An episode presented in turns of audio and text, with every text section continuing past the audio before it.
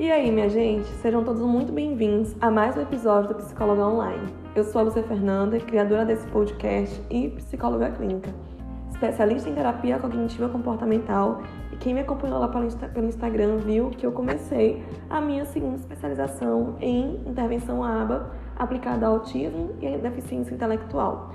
É um universo completamente novo e diferente do que eu já estou acostumada, mas que me despertou uma verdadeira curiosidade para aprender nessas muitas mudanças que eu passei esse ano. Hoje nós vamos falar aqui sobre as quatro ferramentas práticas de gestão emocional nesta reta final de ano.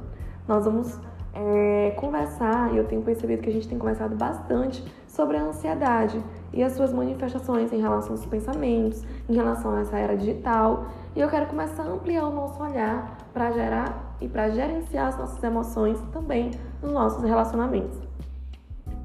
Sempre que eu percebo que eu entro em uma dinâmica muito acelerada, seja por conta das demandas de casa, pessoais ou até mesmo profissionais, eu acabo ficando mais ansiosa, como grande parte das pessoas. E essas quatro ferramentas são as ferramentas que eu também coloco em prática, ou tento colocar né, no meu dia a dia, e eu acredito que elas também podem trazer diferenças aí para você.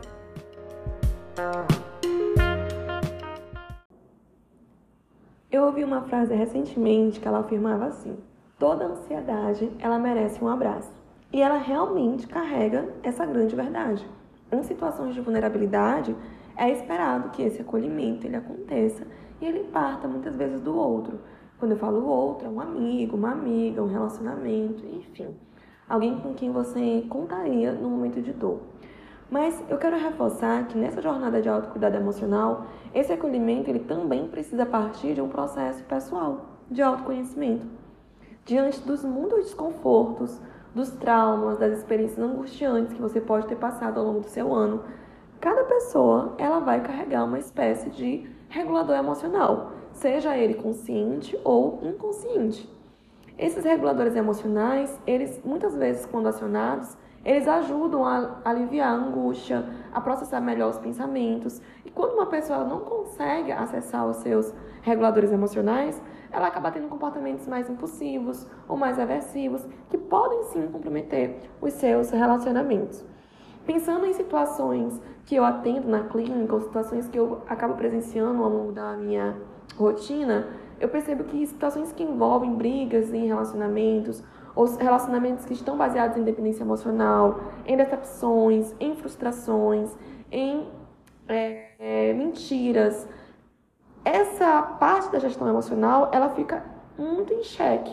Ou pela pessoa não conseguir acionar, porque lhe falta habilidade para acionar, ou porque simplesmente ela nunca desenvolveu, ou ela nunca carregou para sua vida de maneira prática. A primeira ferramenta poderosa que nós podemos começar a colocar em prática, eu acredito que é uma das ferramentas mais importantes para a vida de um ser humano nessa terra, é a ferramenta do autoconhecimento. O autoconhecimento é uma habilidade que você desenvolve para a vida, onde você, antes de aprender a se relacionar com o outro, você começa a desenvolver um relacionamento pessoal com você mesmo. É quando você aprende a se conhecer de verdade, isso acontece muito no ambiente terapêutico. Você tira as máscaras, você sai da superficialidade e começa uma jornada de autoconhecimento e autodescoberta, onde você aprende a reconhecer que existem questões que você carrega que não são simplesmente suas, mas fazem parte de um histórico de vida, fazem parte de um contexto familiar. É onde você aprende a desenvolver um diálogo interno mais saudável consigo mesmo e menos baseado na autocrítica e na autocobrança. Onde você começa a se tornar uma pessoa que tem interesses, né? que tem um universo aí para ser descoberto. E muitas vezes, por ausência de autoconhecimento, você não consegue ter essa bagagem tão ampla para se relacionar. O processo de autoconhecimento, ele também é importante a gente ter em mente que ele não é um processo confortável. Ele requer você sair de uma zona de conforto, de uma zona superficial de vida, em direção a uma versão sua um pouco mais madura, um pouco mais atualizada, menos agarradas em crenças de desamparo, de desamor, de desvalor. E você começa, essa perspectiva da TCC, né? E você começa a ampliar a sua visão de mundo, mais focado em honrar a história que você quer construir no presente do que ficar preso a situações antigas ou do passado. Você aprende que existe um jeito melhor de se relacionar consigo mesmo. Foi nesse processo de autoconhecimento que eu também aprendi a desenvolver mais controle emocional. Eu já fui mais é, impulsiva, vamos dizer assim, na minha forma de lidar com algumas situações, mas eu entendi que essa forma de gerenciar as minhas reações, elas também me traziam muitos prejuízos, enfim, nos relacionamentos. E foi quando eu comecei meu processo de autoconhecimento, ainda bem novinha, que eu fui descobrindo que eu não sabia reagir de outra forma, porque eu nunca fui ensinada a reagir de outra forma.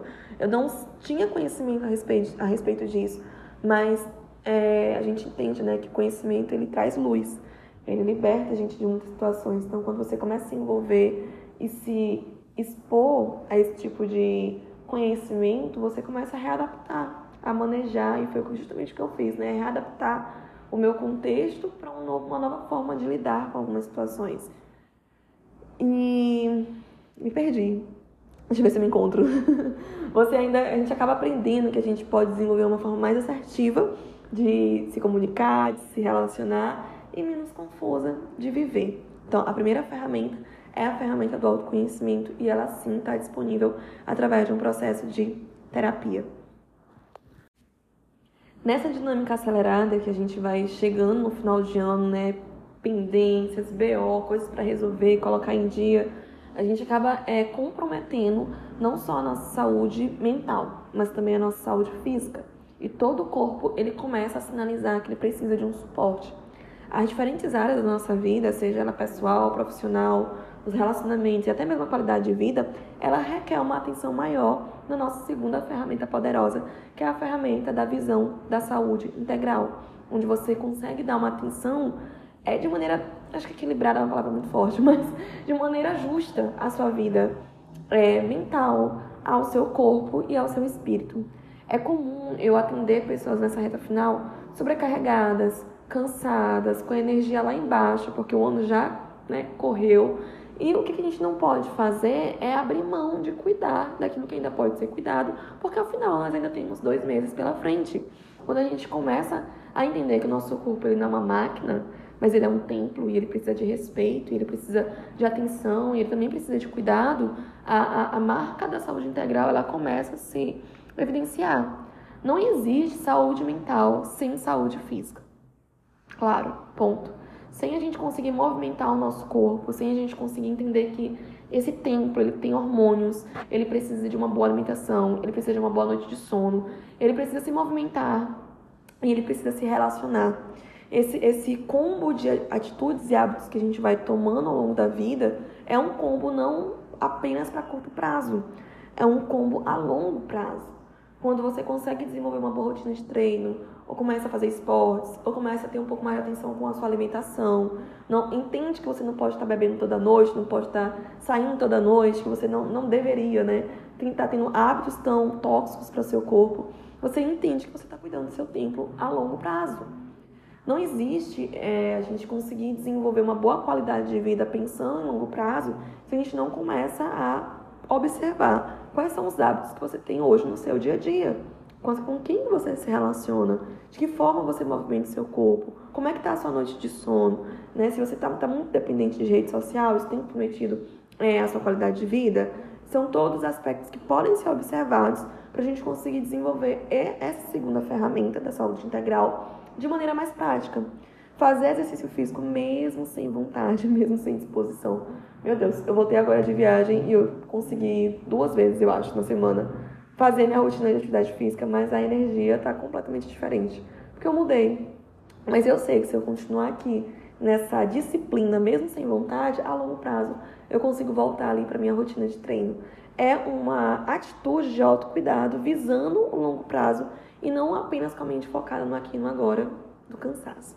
Levar em consideração que esse tempo de autocuidado, seja emocional, seja mental, seja físico, seja espiritual, ele é uma, ele é uma importante ferramenta para a gente conseguir desenvolver as nossas relações. Eu digo as relações externas. Quando a gente está bem com a gente mesmo, quando a gente está bem com a nossa mente, as relações elas ficam mais leves, menos densas, menos pesadas, porque você tem o que oferecer. Eu costumo é, trazer para terapia que a gente só pode ofertar, a gente só pode ofer oferecer para o outro aquilo que você tem. Então, se eu, como é que eu vou oferecer amor para o outro se eu não tenho amor por mim? Como é que eu vou dar cuidado para o outro se eu não tenho cuidado por mim?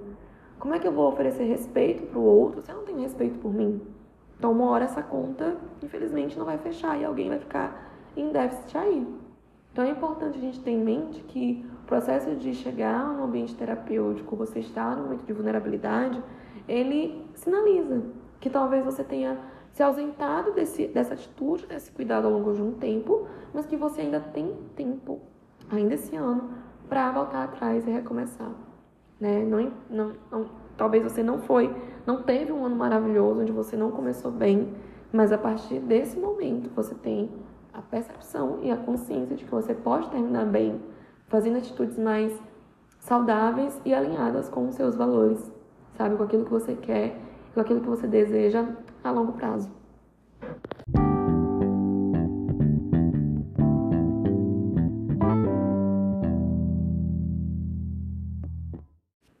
E a terceira ferramenta poderosa que eu quero trazer aqui para a gente aprender a gerenciar nossas emoções nessa reta final é desenvolver uma boa rede de apoio. Eu sempre pergunto nas sessões de avaliações para os meus pacientes quem é a sua rede de apoio. Se hoje você precisasse é, de alguém para lhe dar um suporte dentro da sua vida pessoal, quem seriam as pessoas que você recorreria? Quem seriam as pessoas que de fato estariam ali por você? Seriam pessoas da sua família? Seriam amigos? Seria uma pessoa que você conheceu há pouco tempo, a longo prazo? Quem é a sua rede de apoio? Os bons relacionamentos, eles fazem toda a diferença para uma vida de valor. Quando a gente aprende a escolher relacionamentos saudáveis para a gente andar perto, de fato, são atitudes que trazem muita diferença na forma como você leva a vida. Eu não sei se você já conviveu com pessoas que murmuram, com pessoas que reclamam, ou com pessoas que o tempo todo estão insatisfeitas. A tua energia ela passa a ser drenada, né? Isso suga, isso cansa. Então, eu, eu brinco que a gente o tempo todo tem que fazer a peneira das relações. O que é a peneira das relações? É ok. Quem é que, que está aqui na minha vida hoje que de fato somou? Que de fato eu também pude somar com essa vida, eu também pude contribuir com essa vida. Isso também me traz é, um nível de, de conhecimento, de suporte, de entendimento e que compõe a minha rede de apoio. Quando a gente se expõe a diferentes relações ou a diferentes ambientes, a gente está expondo os nossos olhos, os nossos ouvidos, a nossa mente a muitas informações. O digital é um, um bom exemplo disso, né? Eu até reduzi mais o meu consumo durante essa semana porque eu realmente precisava me conectar comigo mesmo e com aquilo que eu precisava fazer e me conectar um pouco menos com a rede social. De tempos em tempos eu faço isso porque eu entendo que a minha energia ela é pouca e ela precisa ser colocada em algumas situações em ambientes diferentes, em relacionamentos diferentes, para que então ela possa ser recarregada. E é importante a gente ter em mente que em relacionamentos o tempo todo a gente está gerindo uma forma de pensar. Esses pensamentos, eles vão se tornar palavras, essas palavras, elas vão se tornar atitudes, essas atitudes, elas vão se tornar hábitos e esses hábitos, eles vão moldar todo um futuro. Eu gosto de ter em mente essa frase aqui que eu acabei de trazer para vocês, porque ela é viva, né? Pensamentos transformam-se em palavras, palavras transformam-se em atitudes, atitudes transformam-se em hábitos e hábitos moldam o futuro. Talvez hoje tu estejas vivenciando é, no, no teu presente um passado que você alimentou lá atrás. De pensamentos, de palavras, de atitudes, de hábitos que te trouxe para cá. Por aqui, pro agora. E se você estiver insatisfeito com isso ou triste com isso, eu quero te lembrar que você pode agora começar a ter pensamentos mais saudáveis e menos tóxicos. Você começar a ter é, palavras de afirmação e atitudes que te levem para ter hábitos mais claros, que alinhem ao futuro que você deseja viver, para que você entre em 2024 muito mais satisfeito e menos frustrado e menos decepcionado. 2024 ainda não chegou e nem precisa chegar para que você. Ai, gente, esse som vou precisar deixar. Para que você é, recomece. O recomeço ele pode se dar a partir de uma tomada de decisão, a partir de uma tomada de atitude. Você constantemente toma atitudes, né? Toma decisões baseadas na racionalidade ou baseadas nas suas emoções. Vou te trazer algumas perguntas para te fazer pensar. Você estava ou está, né? No controle das situações que você hoje está vivenciando ou não. Você está vivendo uma vida meio automática, permitindo que as outras pessoas façam escolha por você, permitindo que os outros decidam aonde você vai, como você vai, de que forma você vai. Tá meio aí Zeca Pagodinho, deixa a vida me levar. Ou você tá consciente do que você quer. Tá consciente para onde você está indo. Tá consciente das atitudes que você tem tomado, que tem levado você para determinados caminhos. Os relacionamentos, eles podem ser verdadeiras pontes de construção ou pontes de destruição. Eu te convido a fazer o exercício de olhar hoje para tua rede de apoio, se você já tem ela, e evidenciar quem são as pessoas que são pontes de construção. Quem são as pessoas que você pode construir junto e que de alguma forma constroem junto com você. E quais são os relacionamentos que talvez não estejam construindo, mas estejam talvez minando a tua autoestima, minando o teu senso de identidade, minando o teu senso de valor. Você pode ter o poder de fazer a peneira das relações e avaliar quem vai compor ou quem já compõe a sua rede de apoio. Você tem esse direito e esse dever. E a quarta e última ferramenta poderosa para gerenciar as emoções. Na verdade, é um hábito que eu tenho desde muito pequena, acho que desde os sete anos de idade. É, eu carrego isso comigo, acho que porque eu sempre gostei muito de escrever e eu sempre gostei muito das palavras. Então, eu realmente tenho um hábito desde muito nova em escrever, em agendas, escrever o que eu sinto, escrever o que eu penso, escrever poemas, escrever situações e depois de adulta eu fui descobrir que o nome disso é escrita terapêutica. Inclusive é uma atividade que eu coloco em prática para alguns pacientes mais tímidos, mais introspectivos, que possuem dificuldade de falar livremente na terapia. Eu geralmente oriento eles a pegarem um caderno, ter um bloco de notas do celular, um lugar onde eles consigam descarregar as emoções é, onde eles consigam expor seus pensamentos de maneira mais livre e sem tanto julgamento.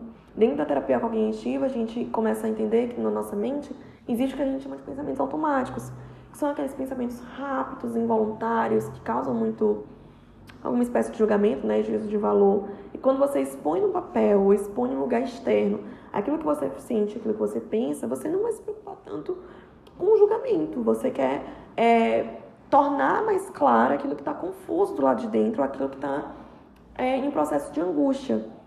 Algumas instruções que eu posso orientar é você ter um lugar tranquilo onde você possa sentar e escrever livremente. Você pode fazer isso no período da manhã, como um tempo de meditação, ou fazer no final do dia, quando as coisas já estão mais calmas, menos aceleradas. O importante é que você tenha em mente que é um momento seu, onde você vai tentar expor aquilo que está confuso do lado de dentro. É uma ferramenta que ajuda muito a gente a perceber melhor as situações que a gente experimenta ao longo do dia, ou a gente não consegue entender muito bem, ou identificar qual é a emoção, se é um medo, se é uma raiva, se é uma alegria, se é uma tristeza. Às vezes as emoções elas ficam muito confusas onde você tá, quando você está vivendo os processos, né? quando você está vivendo situações de desconforto, mas à medida que você escreve ou você expõe isso no papel, começa a clarear. Você começa a entender melhor. Ah, então foi isso aqui, ou, entendi dessa forma. E outra instrução que eu costumo dar é que você poderia escrever como se você estivesse escrevendo para alguém importante para você. E aí você vai tentar identificar na sua vida quem seria essa pessoa, né? Onde você poderia falar livremente, talvez essa pessoa não leia, mas você falando como se estivesse falando para ela consiga se expressar melhor. É uma prática muito simples, mas realmente que traz mudanças para pacientes que são muito tímidos ou muito introspectivos, quando eu peço que eles escolham essa ferramenta da escrita terapêutica, a gente consegue ver avanços na terapia, porque a pessoa já vem ela já vem mais consciente do que ela gostaria de falar e já vem já registrado. Então, juntos a gente consegue ter esse tempo de avaliação melhor dos seus sentimentos e das suas emoções. Faz sentido para você? O objetivo simples, porém nada fácil desse episódio é te ensinar a conseguir ter ou desenvolver mais gestão emocional, regulação emocional aí no seu dia a dia.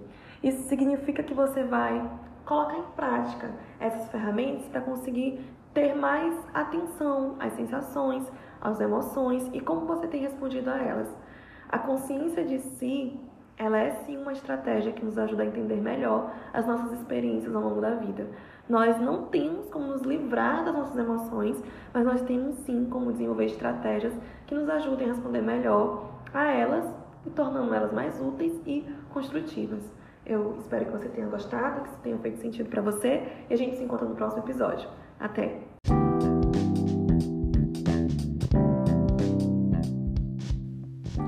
Se você curtiu esse podcast, se inscreve, compartilha com seus amigos, indica para mais um, porque mensalmente nós temos temáticas para conversar aqui juntos no Psicóloga Online. Até o próximo episódio.